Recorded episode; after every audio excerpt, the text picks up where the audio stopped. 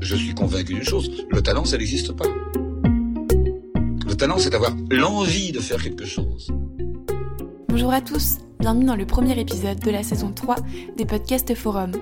Nous recevons aujourd'hui avec Cédric Philippe Levasseur, alumni de M Lyon et actuel directeur général de Capa Presse, la première agence de reportage et de documentaire en France, à qui l'on doit des reportages tels que Envoyé spécial ou plus récemment la mini-série documentaire Chambre 2806, l'affaire DSK, disponible sur Netflix.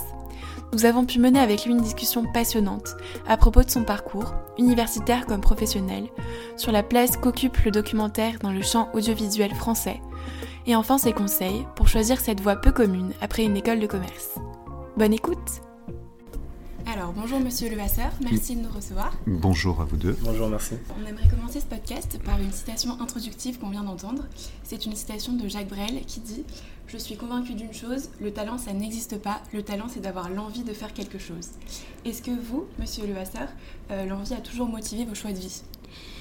Euh, mes choix de vie euh, professionnels, en tout cas, oui. C'est, je fais aujourd'hui et j'ai fait depuis, j'ai eu la chance depuis des années de faire exactement ce dont je rêvais enfant. Donc euh, voilà, quand j'étais euh, collégien, euh, j'écoutais France Info en boucle et je voulais devenir grand reporter. Et, et donc j'ai essayé d'organiser mon parcours pour y parvenir le plus vite possible. Et, et j'y suis arrivé comme ça. Et ensuite, j'ai effectivement, c'est vraiment l'envie qui a prioritairement guidé tous mes choix. J'ai eu cette chance de pouvoir trouver une rencontre entre mes envies et une réalité professionnelle. Et j'imagine que professionnellement, est-ce que, certains choix ont été hum, pas motivés par l'envie justement? Bah, Jusqu'à présent, euh, non, tous mes choix ont été motivés par l'envie. Euh, voilà, comme je vous le disais, j'ai voulu faire une école de journalisme qui était un qui, est un troisième cycle, donc j'ai choisi avant une, formation pour m'y mener. J'ai fait une école de commerce, puis euh, le plus rapidement possible. Et, derrière mon école de journalisme, j'ai tout fait pour devenir grand reporter. J'ai réussi à, à le faire, à aller vivre l'histoire euh, au plus près des endroits où elle se déroulait. Ensuite, j'ai créé euh, une entreprise, mais aussi euh, pas tellement dans une logique entrepreneuriale, mais vraiment dans une logique d'envie d'aller vivre à l'étranger. Donc, au lieu de, continuer à partir de Paris et aller sillonner le monde, l'idée c'était d'aller vivre une expérience de vie à l'étranger. Et c'était vraiment une envie, c'est ce que les Américains appellent du lifestyle entrepreneurship, c'est-à-dire on choisit un mode de vie, on essaie de trouver une activité professionnelle qui permet de correspondre à ce mode de vie. Donc voilà, j'avais envie d'aller vivre en Asie, donc j'ai créé une, euh, avec des, camarades une, société en Asie. Ensuite, j'avais envie d'aller vivre aux États-Unis, donc j'ai, euh, on a créé une autre entreprise aux États-Unis. Et puis ensuite, envie de rentrer en France et de, et vivre une autre aventure. Et c'est là qu'on m'a proposé la, direction de CAPA. Donc j'ai, eu la chance jusqu'à présent dans, dans, ce parcours de toujours être guidé. Euh, par mes envies, peut-être aussi parce que j'ai eu des envies euh, réalistes euh, et qui correspondaient vraiment à ce que j'avais euh, en moi, donc c'était presque plus facile. Est-ce que vous pourriez revenir un peu plus sur, en profondeur sur ces expériences entrepreneuriales que vous avez eues à la sortie de l'EM Lyon et à la sortie de l'école de journalisme du coup? Ouais, alors à la sortie de l'EM Lyon, les expériences entrepreneuriales, je les ai eues plus tard. Je suis sorti de l'EM Lyon en 95 et euh, les expériences entrepreneuriales, elles ont commencé en, 2007, donc, euh, donc pas tout de suite. Euh, après, après le M Lyon, j'ai fait mon service militaire, parce qu'à l'époque, on faisait un service militaire, pendant lequel j'ai préparé les concours des écoles de journalisme. Et ensuite, j'ai fait mes deux années d'école de journalisme. J'ai passé un concours de, recrutement de TF1 que j'ai gagné. Donc, j'ai été recruté comme reporter à TF1. Euh, et, voilà, et ensuite, comme reporter, euh, j'ai réussi en, poussant, en ruant un peu des brancards à l'intérieur des, rédactions, et alors que j'étais tout jeune, à m'imposer sur des, des tournages à l'étranger, euh, sur des, zones compliquées où on disait qu'il n'y avait que les, les, vétérans qui avaient déjà trois étoiles accrochées sur la, poitrine qui pouvaient avoir le droit d'y aller. Donc, voilà, donc j'ai pas mal poussé dans cette direction, j'ai réussi à faire ça. Ensuite, j'ai rejoint l'équipe d'envoyé spécial à, France 2. Euh, et, là, j'ai découvert l'univers des, sociétés de production aussi, et ça m'a donné envie, moi, de, de, basculer de, ce côté-là et de créer ma propre société de production, mais pas tellement pour créer une société. L'idée, c'était plus que j'avais envie de partir euh, à l'étranger et que euh, soit je devenais correspondant d'une chaîne de télé à l'étranger, ça avait l'air compliqué, donc au lieu de rester dans mon contrat à France Télévisions, qui était super, j'étais envoyé spécial, c'était très euh, exaltant et intéressant euh, à quelques-uns, quelques, copains journalistes, on s'est dit, allez, on, regarde une carte du monde, où est-ce qu'on a envie d'aller vivre Et on a choisi un endroit, on s'est dit, on va choisir un endroit où la vie coûte pas trop cher, l'Inde, et on va monter notre société là-bas.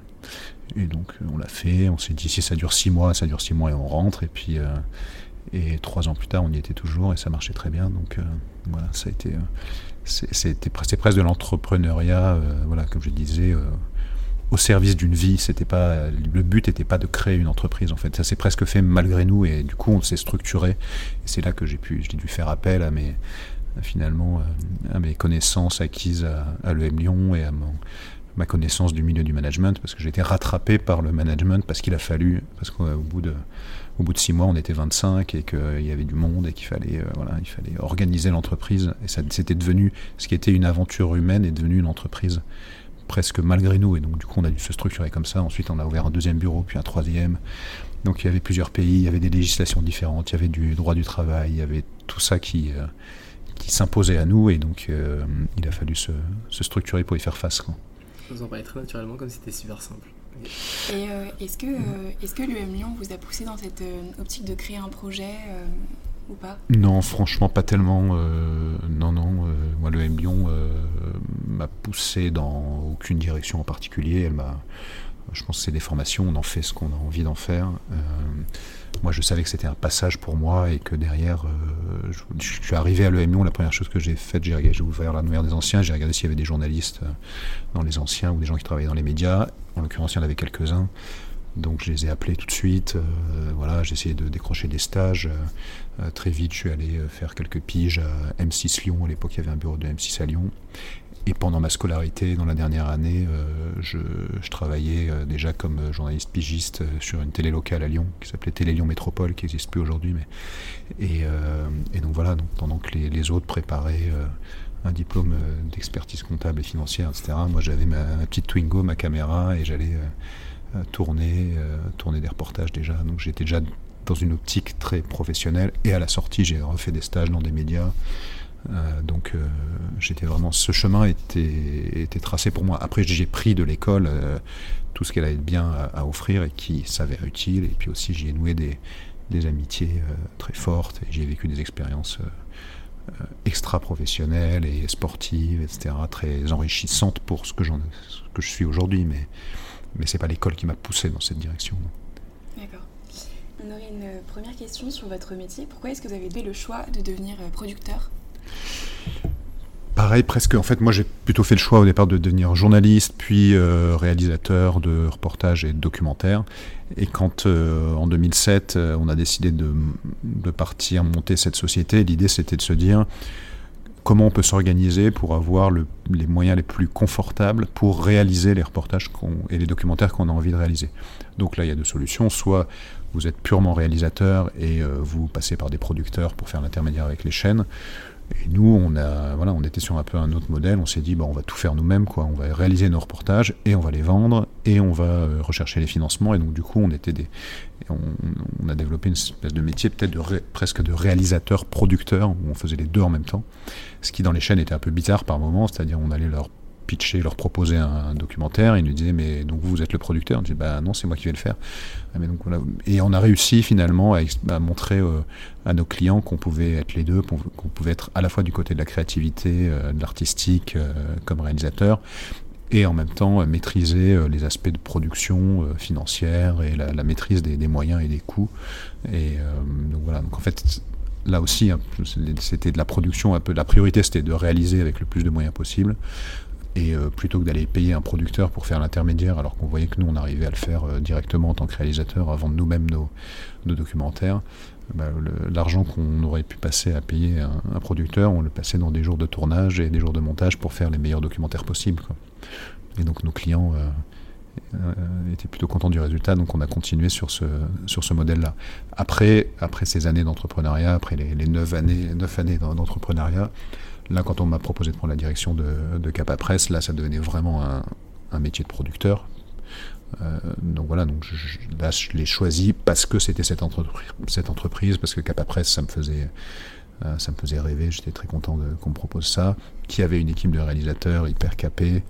Et donc, euh, voilà, je me suis vu plus comme un chef d'équipe de, de réalisateurs que vraiment en me disant euh, je, décide de devenir producteur. Quoi. Tout ça est arrivé presque un peu naturellement euh, par des opportunités, mais c'était pas vraiment un choix. Je n'ai pas choisi de devenir producteur en fait. D'accord. Et est-ce que la part de créativité qu'on a quand on est réalisateur, elle vous manque un peu maintenant bah, J'essaie de l'insuffler aux réalisateurs avec lesquels euh, je travaille. Quoi. Évidemment, c'est euh, maintenant il y a une part d'accompagnement, de, de, de, management qui est plus forte que la part, part, sur le terrain. Évidemment, elle est même, elle est même prépondérante. Mais j'essaie euh, de, de, garder un, un fonctionnement plutôt d'échange créatif avec les équipes et de leur apporter euh, mon expérience, de leur apporter des idées, euh, soit des idées de films, euh, soit des idées de, techniques de réalisation. Voilà, je me nourris énormément de, je regarde beaucoup de choses, de films, de documentaires, de, séries. Je prends des notes, et donc j'essaie de, transmettre ça et donc du coup de garder une dimension créative dans, la fonction, une dimension prépondérante.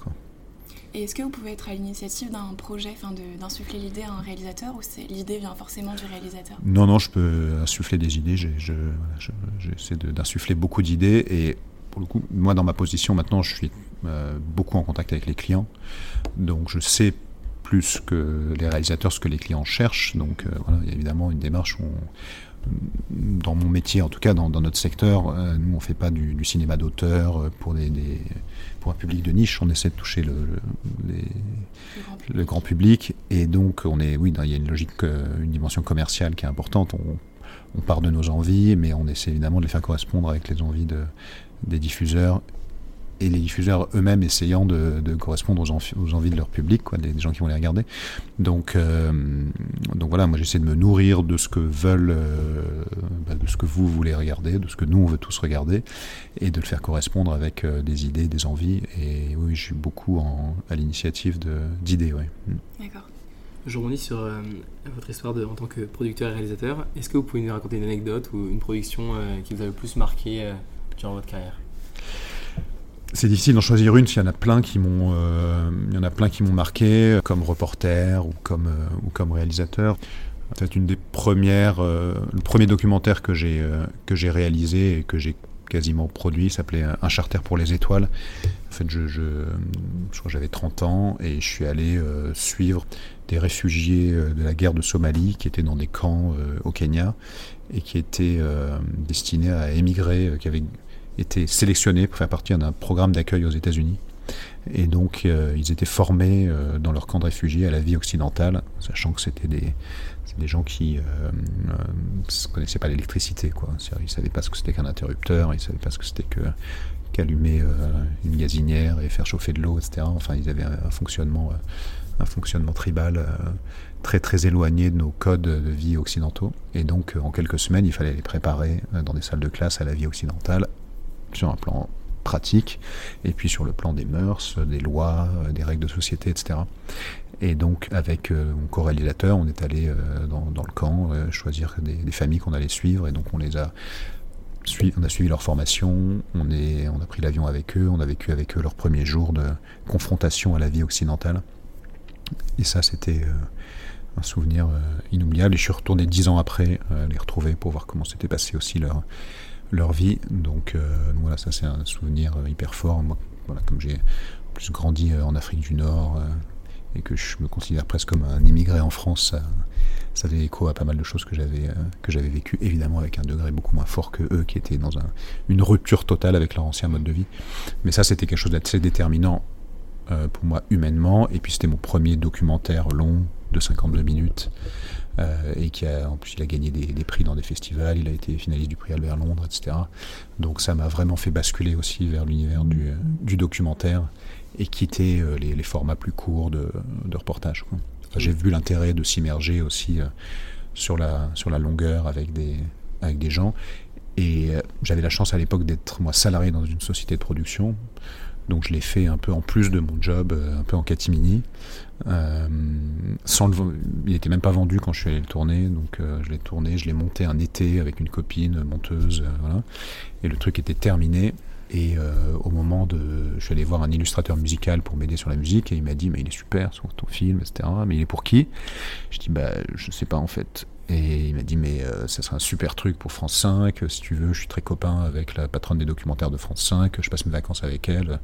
Fais-moi une copie, je pars. Et puis j'essaie de lui montrer discrètement.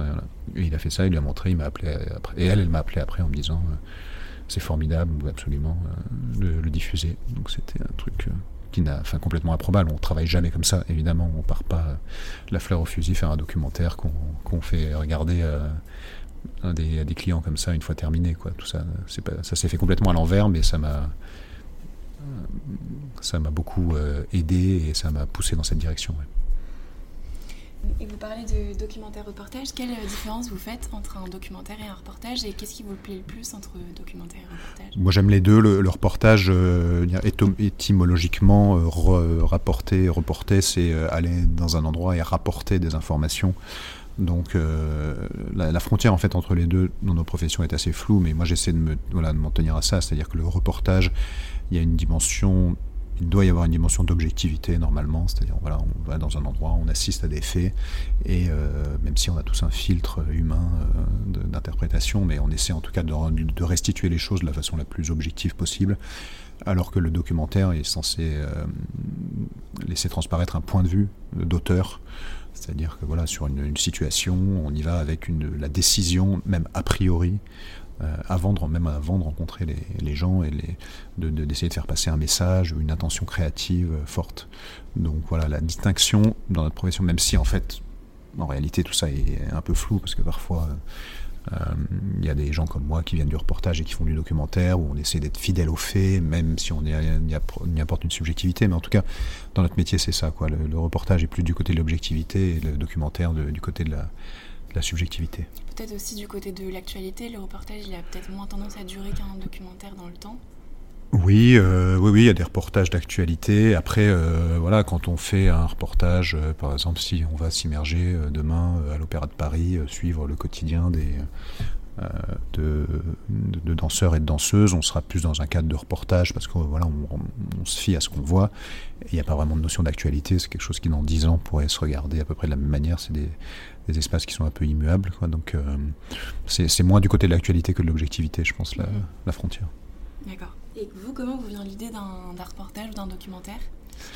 Bah, alors le circuit en général il est à peu près euh, toujours le même dans nos médias. C'est un peu la, presse spécialisée qui est lue par des journalistes spécialisés qui travaillent eux-mêmes dans des journaux euh, grand public. Donc, par exemple, je sais pas si vous avez un, un journaliste spécialiste culture au monde, euh, il va lire toute la presse culturelle spécialisée, il va y trouver ses idées, écrire dans un, journal généraliste. La presse écrite elle-même est lue par les journalistes de radio et les journalistes de télévision qui euh, y piochent des idées, donc il y a, ce cheminement-là, qui, est un cheminement assez classique. Après, euh, on se nourrit énormément des rencontres qu'on fait aussi, c'est-à-dire qu'on va sur un terrain, je sais pas, vous allez demain un reportage euh, au Liban, euh, et puis vous rencontrez un contact qui vous donne une idée, vous voyez des choses et vous dites tiens je reviendrai faire ça.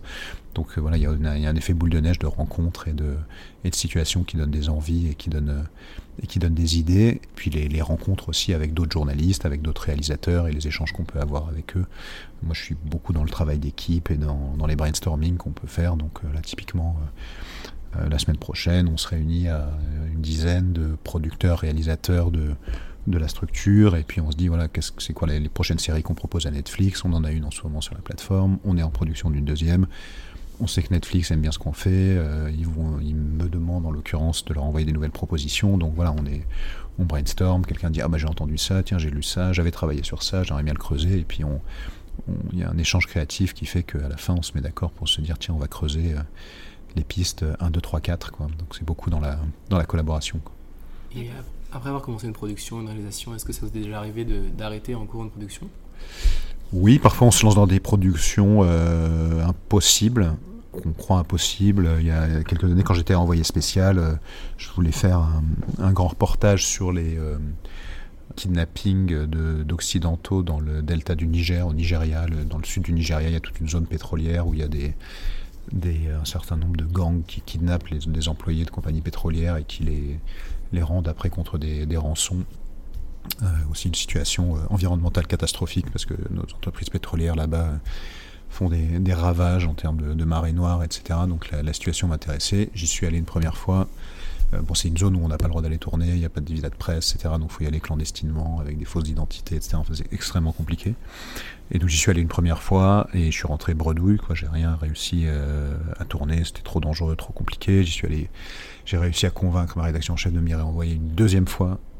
Euh, et, et, pareil, j'ai pas réussi à avoir accès. En fait, je voulais avoir accès aux kidnappeurs en fait et aller dans leur camp, les rencontrer, etc et j'ai pas réussi la deuxième fois, et j'ai réussi à les convaincre, euh, convaincre ma rédaction en chef de m'y envoyer une troisième fois, et la troisième fois j'ai réussi, et à revenir avec tout, mais voilà, parfois on a, il arrive qu'on galère et qu'on parte et qu'on revienne bredouille. Après, est-ce que je, me suis déjà lancé dans une production qui a complètement capoté? Euh, Oui, cela dit, il y a quelques années, au moment des grandes, des plus grosses manifestations, les plus violentes à Paris, euh, et ça va vous, euh, vous parler. Il y avait tous ces, mouvements de black bloc qui, se, qui se développaient. Donc on a essayé euh, de faire un, grand reportage documentaire, je sais pas comment il faut l'appeler, sur les black blocs, en essayant de partager leur quotidien, voir leur, leurs inspirations, leur idéologie, leur méthodologie, leur formation aussi euh, dans ces situations. Et on n'a jamais réussi. En fait, on n'a jamais réussi à infiltrer entre guillemets ces mouvements et à gagner suffisamment la confiance de, de leurs membres euh, pour euh, constituer autre chose que quelques minutes de reportage, mais pour faire quelque chose en profondeur euh, et arriver à, comprendre un peu les, ressorts et les méthodologies de ces mouvements. Ça c'est un exemple de production qui n'a pas abouti. Et pourtant on y a mis des moyens, on avait des jeunes journalistes qui ont passé du temps à essayer de les rencontrer sans caméra pour essayer de les convaincre, on n'a jamais réussi en fait. J'imagine que vous êtes déjà senti en danger euh, sur une production Est-ce que euh, Je me suis déjà senti en danger sur certains reportages, ouais. Mais quand je me retrouve dans quand je me suis retrouvé dans des situations de danger sur des terrains de sur des terrains de guerre, euh, à chaque fois, ce qui me fait relativiser le danger, c'est de me dire que moi j'y suis de façon pour une période assez courte, quoi.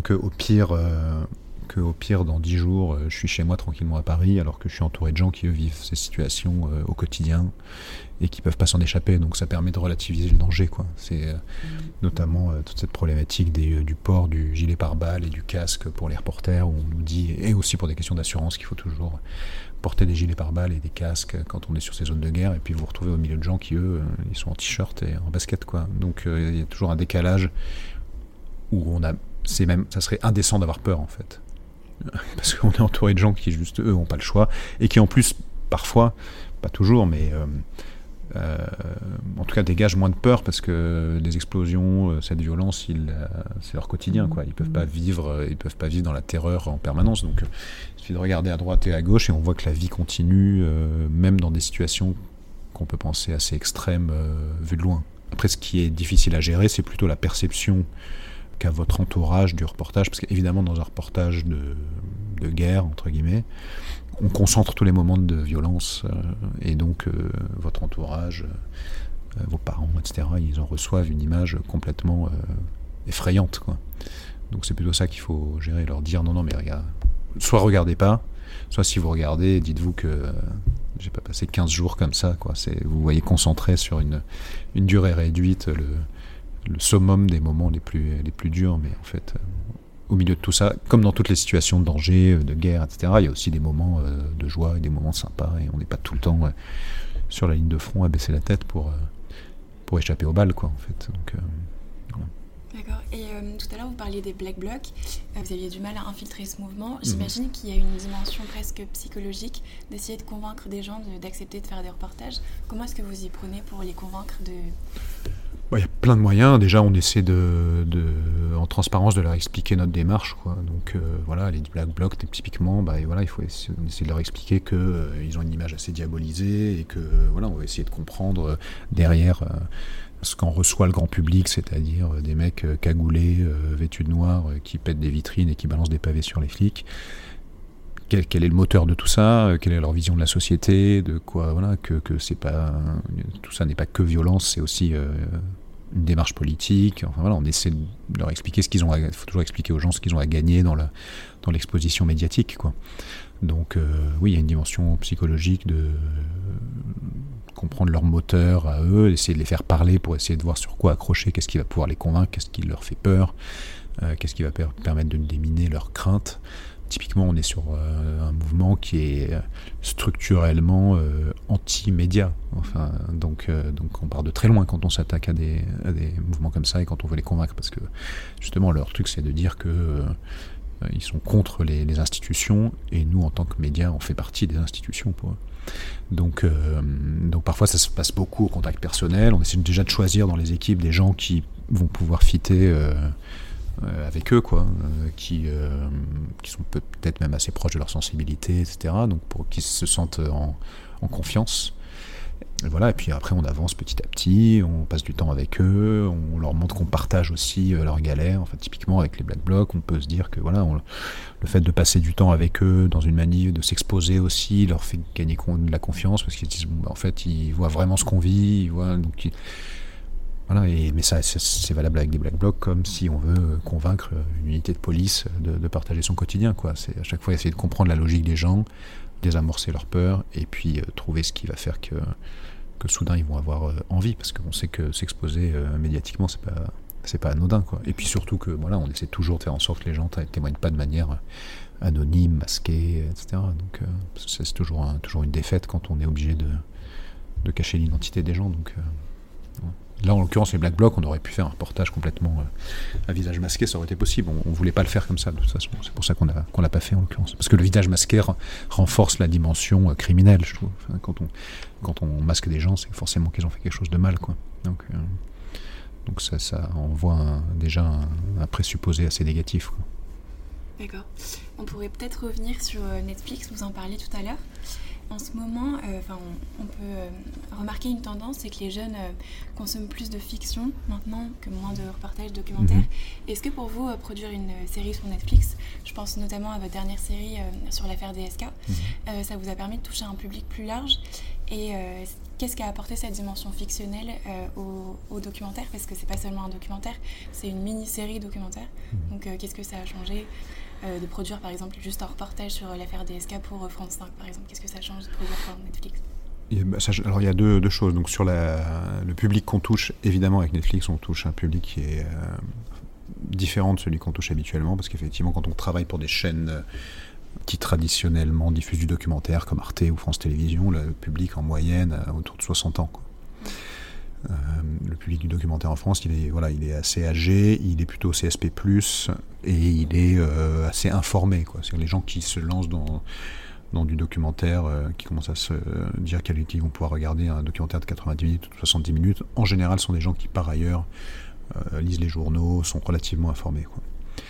Le public de Netflix, il y a ce public sur Netflix aussi, notamment à la faveur du, confinement. Il y a des, gens de plus en plus âgés qui se sont abonnés à, Netflix. C'est plus même euh, le public de nos parents ou nos, nos grands-parents euh, monter en flèche sur les, sur les plateformes. Mais il y a aussi un public plus jeune. Euh, et il y a un public très peu informé aussi qui et je pense que en l'occurrence sur l'affaire des DSK je l'ai vu parce que après moi je regardais les réactions sur Twitter sur un certain nombre de réseaux je voyais qu'il y avait un, une part importante de public qui euh, était complètement sous-informé, qui même euh, sans doute regardait un documentaire pour la première fois. Quoi. Et donc, euh, mais ça, bon, je, le percevais, et puis de toute façon, nos interlocuteurs chez Netflix nous, nous avaient briefé là-dessus, et eux-mêmes, dans leur visionnage, ont fait en sorte qu'on en tienne compte. Donc voilà, donc on part de plus loin quand même quand on parle à ce public-là. On est obligé de, voilà, quand on dit Dominique Strauss-Kahn, on ne peut pas partir du principe déjà que les gens savent qui c'est. Alors que quand on fait un documentaire pour France 5 sur Dominique Strauss-Kahn, on n'a pas besoin d'expliquer que Dominique Strauss-Kahn, n'a même pas on pourrait presque se passer du fait euh, de dire que Dominique Strauss-Kahn euh, était le favori euh, pour la course présidentielle, voilà. Alors que là, non seulement on doit dire ça, mais on doit même dire que Dominique Strauss-Kahn était un homme politique français. On doit dire qu'il était de gauche. On doit même essayer d'expliquer ce que c'est que la gauche et la droite, parce que non seulement on parle à un public plus jeune et moins averti, mais on parle à un public monde, C'est-à-dire qu'on parle à un, Australien, un Japonais et un Argentin. Pour qui Dominique Strauss-Kahn, même le nom, on n'a aucune idée. Quoi. Il n'est pas. D'ailleurs, c'est aussi pour ça que la série, il n'y a même pas le nom Dominique Strauss-Kahn dans le titre. Euh, sur euh, sur le Netflix en anglais, elle s'appelle Room 2806. Donc, ils ont accroché sur la, chambre, sur ce qui s'est passé au Sofitel, mais on peut même pas accrocher sur la personnalité du héros entre guillemets parce que il y a une part des, spectateurs de Netflix qui savent même pas qui c'est. Donc, euh, donc ça, ça nous oblige nous à être beaucoup plus didactiques dans l'approche, donc avoir ce premier épisode dans lequel on revient beaucoup sur sa carrière, euh, sur le FMI, sur son, ascension professionnelle, etc. Et quand à un moment on fait arriver euh, Nicolas Sarkozy, on est obligé d'expliquer qui est Nicolas Sarkozy. on explique voilà que lui c'est bah, la droite, que c'est qu'ils ont été des rivaux, donc on est obligé d'être beaucoup plus didactique, de prendre plus de temps pour expliquer, pour poser les personnages, poser les enjeux que quand on parle à notre public euh, traditionnel. Mais du coup, c'est évidemment très galvanisant pour nous parce que ça nous permet enfin de toucher un public qu'on touche pas et, euh, et qui, euh, selon nous, est abreuvé de, souvent d'informations beaucoup plus approximatives. Quoi, donc. Donc, donc ça, c'est très très très satisfaisant, pouvoir se dire qu'enfin on a accès à, à ce, à ce public-là que les chaînes traditionnelles n'arrivent pas, arrivent pas à toucher. Quoi. Et ça, ça vous a encouragé à produire plus de documentaires pour Netflix Oui, en l'occurrence, oui, là on est en production d'une autre, une autre série documentaire, et puis on va en proposer d'autres. À Netflix, et pas qu'à Netflix d'ailleurs, hein. à Netflix, à Disney, à, à Prime Video, euh, à HBO, enfin toutes ces, toutes ces plateformes, et puis aussi euh, aux plateformes digitales des chaînes, parce que voilà, arte.tv, etc., slash euh, pour, pour France Télé, euh, elle aussi, elle développe, ces diffuseurs-là aussi développent des plateformes pour eux aussi toucher un public qu'ils ont du mal à toucher sur les, sur les cases linéaires traditionnelles. Et puis eux aussi s'adaptent à ce récit, donc ça c'est la deuxième partie de votre question, sur le côté cinématographique enfin plutôt sur la, fictionnalisation du récit, vous disiez. Pour moi, il n'y a pas de fictionnalisation du récit euh, dans Champ 2806, dans le sens où la fiction, c'est fictionnaliser, c'est s'éloigner du réel. Et là, en l'occurrence, rien n'est éloigné du réel, c'est-à-dire qu'une des, des choses à laquelle moi je tenais particulièrement, c'est qu'il n'y ait pas de reconstitution, par exemple, comme ça se fait parfois dans, ce qu'on appelle du docu-fiction, où on fait du documentaire et puis on fait rejouer un peu des scènes avec des, euh, des figurants. On aurait pu faire ça, on aurait pu euh, faire marcher euh, une ombre dans le couloir du Sofitel pour euh, suggérer Nafissatou Diallo, on aurait pu, comme ça, soit faire carrément des reconstitutions de dialogue, soit faire de ce qu'on appelle de l'évocation dans notre métier, c'est-à-dire sans que les gens parlent, au moins avoir des, gens qui passent, et on a refusé ça pour rester justement dans quelque chose de très réaliste et, euh, et pour pas mettre de doute du tout. C'est-à-dire que dès qu'on commence à fictionnaliser le récit, on, met même le doute sur les faits qu'on raconte. C'est-à-dire que euh, le téléspectateur ou celui qui regarde la plateforme peut se dire bon bah en fait c'est une fiction, ce qu'il raconte c'est pas vrai, parce qu'on utilisait des codes de fiction justement.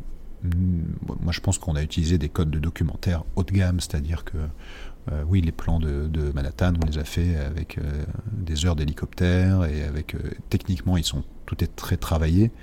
Donc ça donne ce côté cinématographique par l'esthétique, mais pas par les moyens de tournage employés.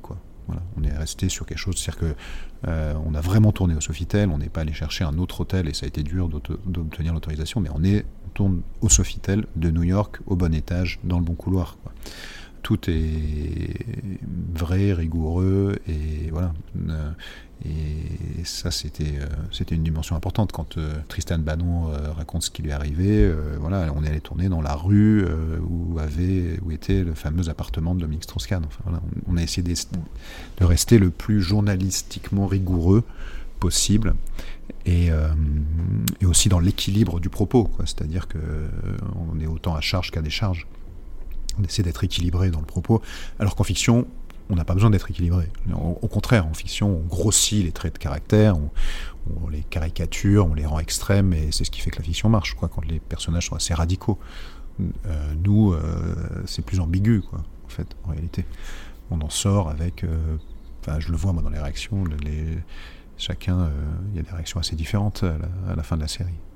Donc, ça, c'est parce qu'on a voulu être journalistiquement rigoureux, quoi. Et euh, le, réalisateur de cette série, c'est un réalisateur de fiction, ouais. l'espère. Mhm. Euh, lui aussi, il a dû s'adapter aussi à des codes plutôt journalistiques, j'imagine. Oui, complètement. Ouais, ouais. Et en l'occurrence, on a travaillé avec lui aussi parce que dès le départ, euh, sa démarche, était, il était voilà, dans une démarche d'écoute aussi de, notre compétence et de notre savoir-faire, et que lui, il était voilà, il, est, il, était plus sur la partie artistique justement, voilà, comment essayer de mettre en image tout ça le plus joliment possible et le plus efficacement possible, mais sans jamais entraver la réalité. D'accord. Vous avez parlé tout à l'heure de que vous allez investir un peu plus les plateformes type Disney+, Video Prime, Prime Video et, et, HBO et Netflix encore pour un autre reportage. Est-ce que vous allez être amené dans le futur à vous détacher progressivement des médias traditionnels, donc de la télévision, pour euh, pencher vers, pourquoi pas plus tard, vers des, euh, des plateformes en ligne gratuites comme YouTube? Alors, euh, on va pas se détacher des médias traditionnels télévision parce que ça adresse nos clients principaux aujourd'hui et qu'on a la chance en France d'avoir un secteur audiovisuel qui marche très bien et sur lequel il y a énormément de, débouchés. En fait, on, on, a du mal à s'en rendre compte parfois, mais il y a un nombre de chaînes de télévision en France qui est gigantesque. Il y a un nombre de cases de documentaires et de fiction qui est énorme. Et il y a des aides publiques qui sont fortes, avec notamment avec le CNC, les crédits d'impôt, etc. Donc en fait, c'est une industrie qui est très soutenue et donc euh, que nous envie d'ailleurs beaucoup de, beaucoup de, pays voisins. Donc euh, le, volume de diffusion sur ces chaînes linéaires, on est, très loin d'être rattrapé par celui, des, celui des plateformes en réalité. Euh, donc c'est pour nous deux vraiment deux offres complémentaires et deux débouchés complémentaires. Donc euh, oui, on travaillera plus pour les plateformes euh, à mesure de, leur, euh, de leurs besoins, ça c'est sûr. Ensuite, les, plateformes de ce qu'on appelle de AVOD, donc financées par de la publicité mm. type YouTube, etc. Pour l'instant, on n'a pas trouvé de modèle économique avec elles qui soit satisfaisant. Nous, en l'occurrence, à Kappa, on a une, émission qui s'appelle L'effet papillon qu'on faisait pour Canal Plus pendant des années, qui maintenant est sur il y a une chaîne YouTube Effet papillon, qui marche bien d'ailleurs. Euh, avec beaucoup d'idionnages, etc. Mais les, taux de rémunération, enfin sur, euh, sur YouTube, on est en moyenne, comme vous le savez, c'est du 1 pour 1000, donc 1 euh, euro pour 1000 vues. Hum, sur cette production en particulier, c'est un peu plus parce qu'on a une audience assez qualitative, plutôt bien valorisée par YouTube. Enfin, on est très loin de pouvoir financer du reportage par les revenus publicitaires que génère YouTube. Donc euh, c'est du revenu complémentaire, c'est-à-dire que là en l'occurrence euh, sur la chaîne Effet Papillon, on met des reportages qui ont déjà été diffusés euh, sur Canal, donc ça vient compléter, éventuellement c'est une espèce de, bonus quoi, mais, mais et pourtant nous on guette ça évidemment avec beaucoup d'attention, on aimerait beaucoup parce que là du coup on échappe même aux diffuseurs, on est, c'est notre propre chaîne YouTube, donc on, la maîtrise. Donc évidemment si ça, ça pouvait nous permettre un jour de, de financer d'autres reportages, ça serait formidable, mais on en est, on n'y est pas encore là. Donc pour vous, la télévision a encore de beaux jours devant elle, euh, niveau reportage documentaire? Oui, d'autant qu'elle s'adapte euh, aussi beaucoup et que les, les, gens qui dirigent euh, les unités de fiction et les unités de documentaire dans, ces chaînes, évidemment, regardent ce que font leurs concurrents des plateformes, connaissent eux aussi de mieux en mieux leur audience et donc toute l'industrie est tirée vers le haut par tout ça et donc oui je pense qu'elle quand on voit les, scores d'audience que font encore des, chaînes de télévision, euh, c'est encore très très massif quand même. Le, alors surtout dans cette, période de confinement, parce que presque malheureusement, euh, la crise est plutôt favorable à la télévision, parce que les périodes économiques difficiles font que, les, que évidemment les consommateurs ont tendance à se rabattre sur des, euh, des loisirs euh, pas chers, voire gratuits, et que la télévision, alors certes il y a la redevance, mais enfin ça coûte pas cher de passer une soirée devant la télé, ça coûte beaucoup moins cher que d'acheter un billet pour un concert, d'aller au théâtre, ou même d'acheter une place de cinéma. Quoi. Donc euh, les, ces, ces, périodes de difficultés économiques, elles sont euh, très favorables à la télévision en fait. Elles sont défavorables aux revenus publicitaires, donc au financement de la télévision, mais en termes d'audience, elles sont plutôt favorables. Écoutez, merci beaucoup pour, pour votre participation à notre podcast. merci à vous. On aurait une dernière question. Est-ce que vous pouvez donner un conseil à un étudiant qui nous écoute et qui a envie de suivre votre parcours, un étudiant de l'EM Lyon en l'occurrence, qui a envie de suivre votre parcours et qui n'est pas prédestiné euh, en faisant une école de commerce à, à devenir producteur? Bah, le conseil, c'est de plonger le plus rapidement possible dans la réalité de cet univers et voilà, faire des stages, même cours. Euh, c'est ce que j'ai fait en arrivant à l'école. Dès que j'avais une semaine de vacances, j'allais passer, euh, m'incruster dans une rédaction, euh, partager le quotidien des, gens qui travaillent. Et comme en général, on est plutôt bien accueillis parce que les gens qui font ces métiers, en général, c'est des métiers de passion, donc ils ont plutôt envie de partager leur passion. Voilà, faut pas hésiter à décrocher son téléphone ou à envoyer un mail pour pour solliciter du temps et pour aller plonger le, voilà, dans, dans, le concret de ces, de ces métiers. Il faut y aller sans, sans peur, sans timidité, et, euh, et ça marche, la preuve. si j'ai bien compris, vous cherchez un stagiaire du coup. bah, même sans chercher, on a toujours, euh, voilà, on est toujours à l'écoute et on fera tout pour euh, aider des gens qui veulent s'orienter vers ces, ces, professions. En l'occurrence, on a des stagiaires très régulièrement. Euh, on a des stagiaires, on a des apprentis, on, voilà, et donc on fait tout pour accompagner ceux qui veulent se destiner à ces professions et pour les aider à, dans leur premier pas. Quoi. Merci beaucoup, monsieur Lassa. Merci beaucoup. Merci à vous. Merci pour votre écoute. Si cet épisode vous a plu, n'hésitez pas à le partager autour de vous. Nous, on se retrouve très bientôt pour de nouveaux épisodes du podcast Forum. À bientôt!